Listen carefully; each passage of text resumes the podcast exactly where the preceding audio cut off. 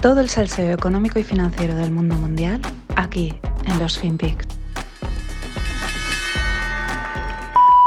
You know, in conversations that I have with airlines and uh, people who are customers and partners is is all about leisure travel, but as business travel comes back, you start to see customer facing travel as a reality. Internal travel, not so much. You wouldn't do get 300 people in a room somewhere just to talk about your own company. So I think there's moderation. In the end, we'll see business level not coming back to the same level that it was. Hola no financieros, este que vimos será Michael Mibach.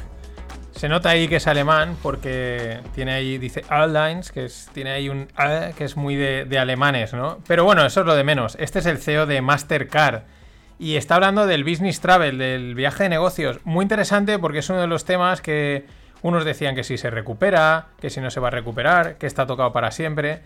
Y claro, mm, pues yo de un tío que trabaja, o que es el CEO de Mastercard y de los pagos, pues me fío. ¿Por qué? Porque el dinero lo dice todo, todo pasa por ahí y, y es interesante. ¿Qué es lo que comenta? Pues que ha hablado pues, con aerolíneas, con colegas y tal, y el viaje de placer lo ven, dicen esto se va a recuperar o se está recuperando, lo que no ven tan claro es el viaje de negocios. Eh, porque sí, ¿no? no eh, ven claro un viaje de negocios que es necesario ir a la ciudad, al país que toque, hablar con proveedores de estas historias. Pero lo que dice, juntarse 300 personas en una ciudad para hablar de la empresa, ¿no? Pues, bueno, para. Pues como un evento así de, estos de, postureo empresarial, que no lo ven, que ni ellos lo ven, ni los colegas, ni nada, porque bueno, pues al final, oye, eh, te ahorras pasta y, para adelante, ¿no? Pero bueno, muy interesante, ya digo, eh, yo me fiaría a esta gente que les da igual, ellos lo que quieren ver es dónde está la pasta y si, y si van a cobrar o no. Y bueno, el lío de Nord Stream 2. Ya sabéis, el gasoducto que va desde Rusia hasta Europa entrando por Alemania y cruza el Mar del Norte. Bueno, pues ayer los teutones suspendían la certificación de este gasoducto. Eh, porque la subsidiaria que tenían que constituir en Alemania no cumplían los requisitos. Bueno, esto es como a perro flaco todos son pulgas, es decir, eh, hay falta gas, está subido de precio, a ver si esto lo abrís ya y nos podéis enviar más gas y así baja el precio, y ahora llegan los alemanes y eh, lo paralizan, paralizan la certificación. Bueno, se presta a especulaciones, ¿no? El lío ruso, Europa, tal. Yo aquí diría que, eh, y algunos probablemente los conozcáis, los alemanes con las normas son mega estrictos. O sea, mm, igual puede haber alguna tensión política detrás, no digo que no, pero esta gente es tan estricta con las certificaciones, con las normas, que si había una coma mal puesta, creedme que han dicho para atrás, para atrás. Esta coma aquí no está bien puesta. No, es que el gasoducto que mide, imagina, que no sé, miles de kilómetros, mide medio milímetro de más o lo recortas o no te lo certifico. Son así los alemanes y eso es una cosa buena que tienen, ¿no?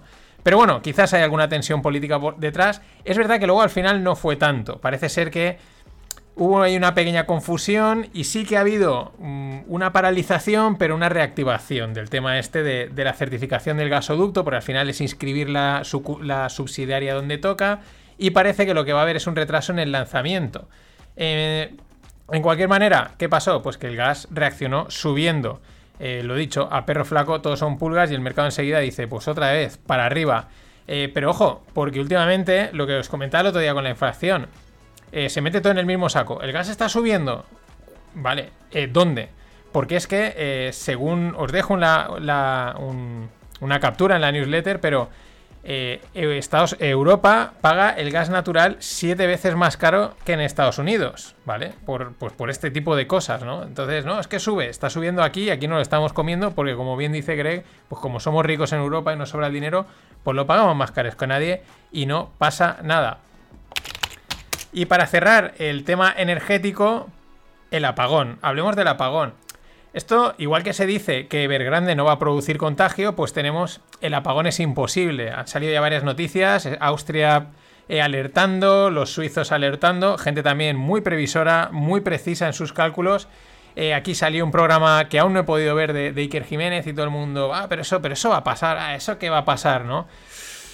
En fin, el, no pasará, el, estos son historias. ¿Por qué lo digo? Pues porque la empresa Trafigura, que es una, son traders de commodities, operan pues materias primas, ha avisado que prevén eh, severos cortes, cortes severos y, digamos serían apagones en, a perdón, a lo largo de Europa en este invierno. Eh, yo a los teóricos, a los economistas, a los investigadores, pues te fías a medias, ¿no? Porque no tienen skin in the game, ¿no? No, no, están mojados. O sea, es muy fácil escribir un artículo y decir, pues esto va a ser así, así y tal cual, ¿no? Sin embargo, a los traders, pues plena confianza. Eh, porque esta gente tiene skin in the game, es decir, están metiendo su dinero en lo que dicen. Y esto es importante. Ojo, no son como JP Morgan y Goldman Sachs, que son traders y vendedores. Entonces dicen una cosa para conseguir otra en el mercado y entonces sacar pasta, ¿vale? No, no, no. Este tipo de gente eh, que son que, pues que no tienen que colocarte a ti las commodities porque simplemente las están operando, pues cuando dicen algo esto es porque algo ven en el mercado o algo saben.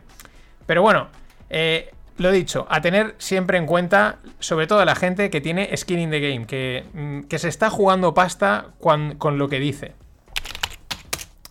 Y bueno, la Replication Crisis. Voy a explicar esto que es porque es una información que ha salido en el Financial Times y es súper interesante.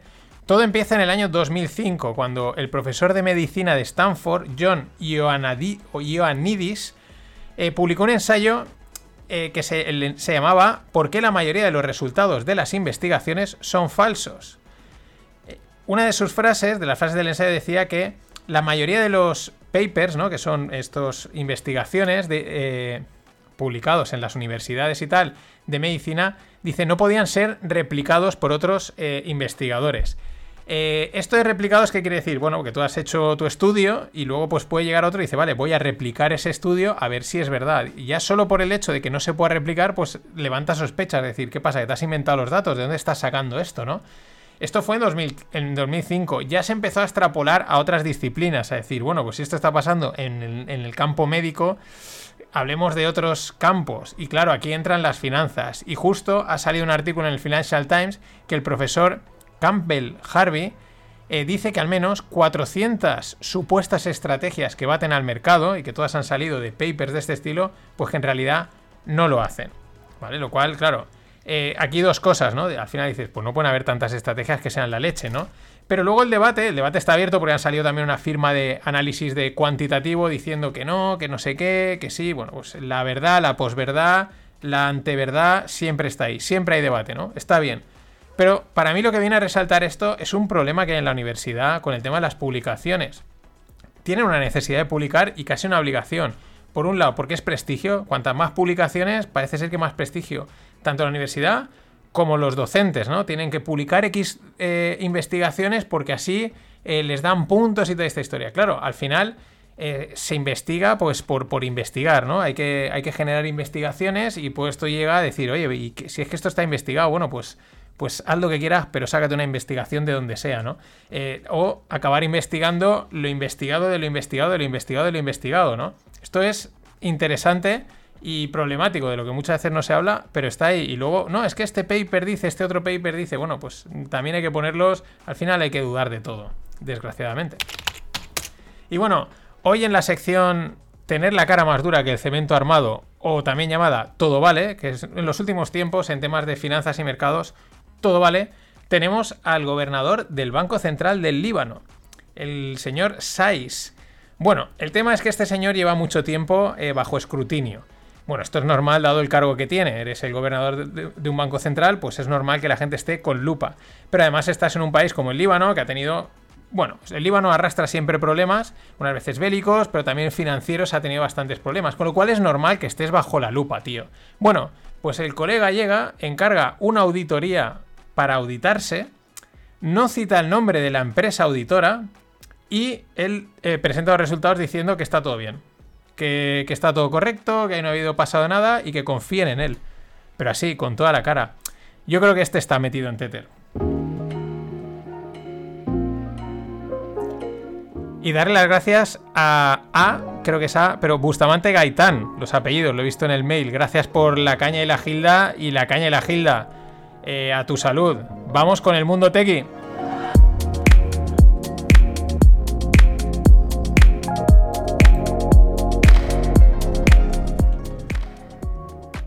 La startup Fireside es la startup de Mark Cuban. Mark Cuban, perdón, y está en vías de cerrar una ronda con el apoyo de jugadores de la NFL y otras disciplinas. Eh, hasta aquí nada raro. No, bueno, bien, pues Mark Cuban saca una startup, tal, vale. Lo que me llama la atención es la funcionalidad que ofrece esta startup o esta app. Es, una plataforma para que personajes públicos emitan en directo audio o vídeos. Y además se incorpora un, un, mayor abanico de herramientas de edición, ¿no? Para editar ese vídeo a posteriori y luego publicarlo en otras redes. digo, pero no sé, si yo juraría que esto está inventado. O sea, no sé, al final es un Instagram que lo puedes emitir en directo, o un Facebook Live, o, cualquier cosa hoy en día la puedes emitir en directo, luego te guardas el vídeo y lo editas en un editor. No, es que no, no veo tan, no sé, no, no, le veo tan grosa, tan, tan, gran cosa, no entiendo. O sea, igual se me escapa algo, o simplemente es que Mark Cuban, que eso sí que lo sabemos, es un vendedor que te cagas. GoTo, el grupo GoTo indonesio eh, anuncia que tiene asegurada la ronda de 1,3 billions como financiación de la pre-IPO, es decir, previo a la salida a bolsa.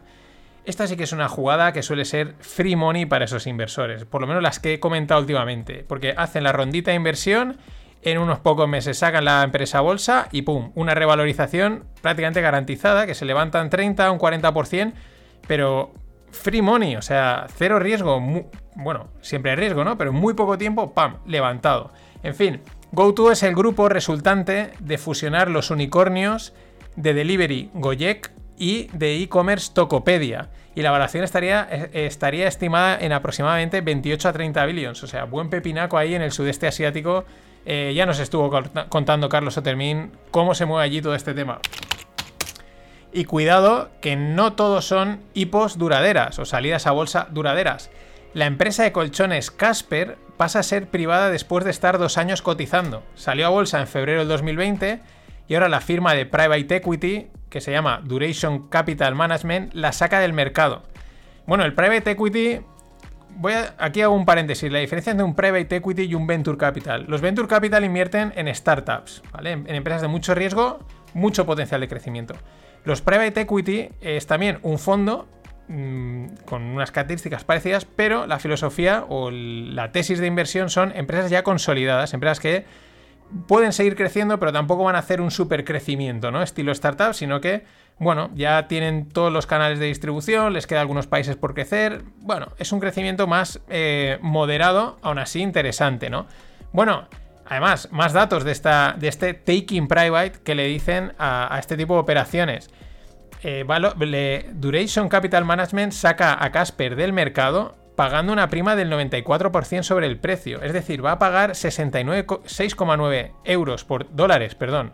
Repito, 6,9 dólares por título, cuando en el cierre del viernes la acción cotizaba a 3,55. Es un primón que te cagas. Eh, primón de prima. Eh, sí que le han visto potencial a, esta empresa para pagar eso. Y la verdad es que lo hay, porque yo creo que hay un nicho muy interesante en todos los productos relacionados con mejorar el sueño. Colchones, aceites, olores, sonidos, apps, etc. Y estos lo han visto y a por ello.